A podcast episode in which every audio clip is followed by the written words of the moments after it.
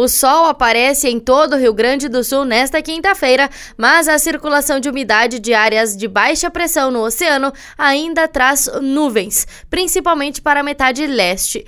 Nesta região, há chance de chuva isolada e passageira no litoral e na serra. Não se pode afastar risco de rápida instabilidade em Porto Alegre.